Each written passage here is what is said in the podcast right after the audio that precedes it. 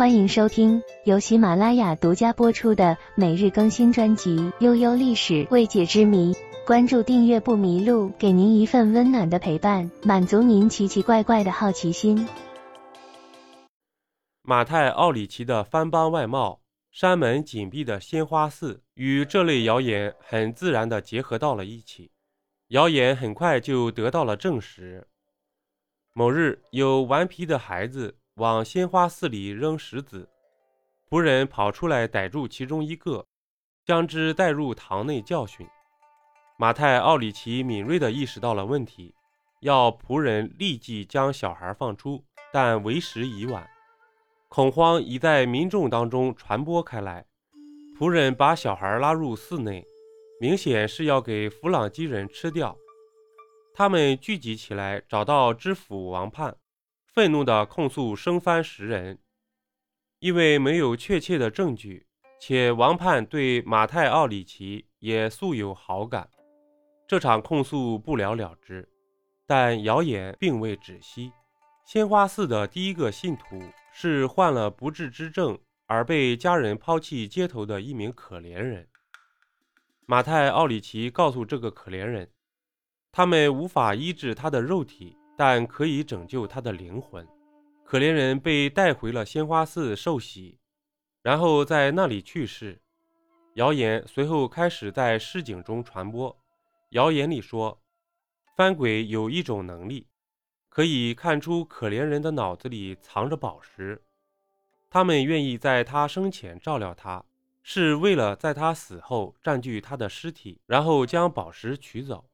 当然，也有主动投奔鲜花寺的人，但这种投奔带给马太奥里奇的只是更深的失望。他在札记里写道。中国有很多人热衷于炼金术，差不多使他们发了狂。他们认为采用一种只有在外国才找得到的草药，可以把水银变成银子。因为我们是这儿唯一的外国人，就有谣言说我们随身带有这种草药，而且我们知道使用它的秘密。一旦得出了某种结论，民众会有一万种办法去证实它的正确性。马太奥里奇懂得炼金术，也不例外。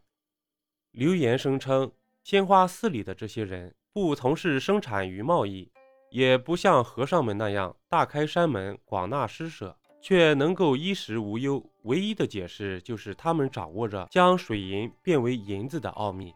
其实，马太奥里奇的生活主要靠澳门葡萄牙商人们的捐赠，利之所在，往往也是骗子们活跃的所在。一个号称来自澳门的中国信徒，对外谎称已经掌握了马太奥里奇把水银变成银子的秘法，四处向人兜售。他将另外两名中国信徒的财产骗了个精光后消失无踪，同时还偷走了鲜花寺里的一面三棱镜，留下马太奥里奇去面对难缠的官司。一五八九年，新来的两广总督刘继文将马太奥里奇逐出肇庆。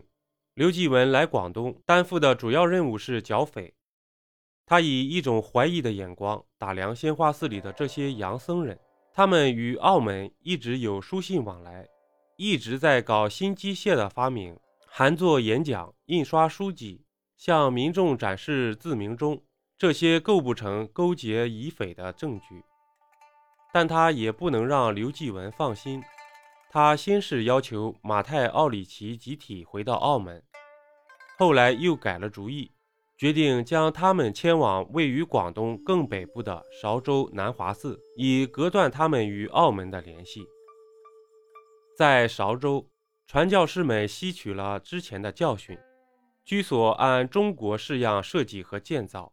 教堂旁的经舍里所藏皆六经正学、子史主书。马太奥里奇也决定在形象上转型。不再做洋和尚，要做洋儒士，这是他从瞿太素身上得到的启发。这位儒士虽然落魄，却仍有能量，将马太奥里奇引入有影响力的上流圈子，且能利用自己的身份，让马太奥里奇在官司纠纷中占据优势。这使他意识到，在明帝国，儒士的地位远远超过了僧人。但炼金术士这个身份仍在困扰着他们。韶州的市井间流传说，马太奥里奇之所以被新总督赶出肇庆，就是因为他们不肯交出炼金术的秘密。小偷们也频繁光顾他们的居所，他们理所当然地认为炼金术士们居住的地方必定藏有大量的金银财宝。拜马太奥里奇为师，向他学习数学和教义的瞿太素，也是为了取现取经，获得炼金术。大约在一五九四年前后，马太奥里奇开始留头发、蓄胡子。穿起了明帝国常见的儒生服饰。他在给友人书信中说：“儒生构成了明帝国的主流知识圈，非读书人出身的富豪没有多少体面。世子虽然贫穷，却有光显的身份。”变身儒士，大大拓宽了马太奥里奇的社交圈。他既能够以记忆法出入于江西巡抚的府邸，也可以与王爷们惆怅往来。本集播讲完毕，点个关注，订阅一下哦，下集我们不见不散。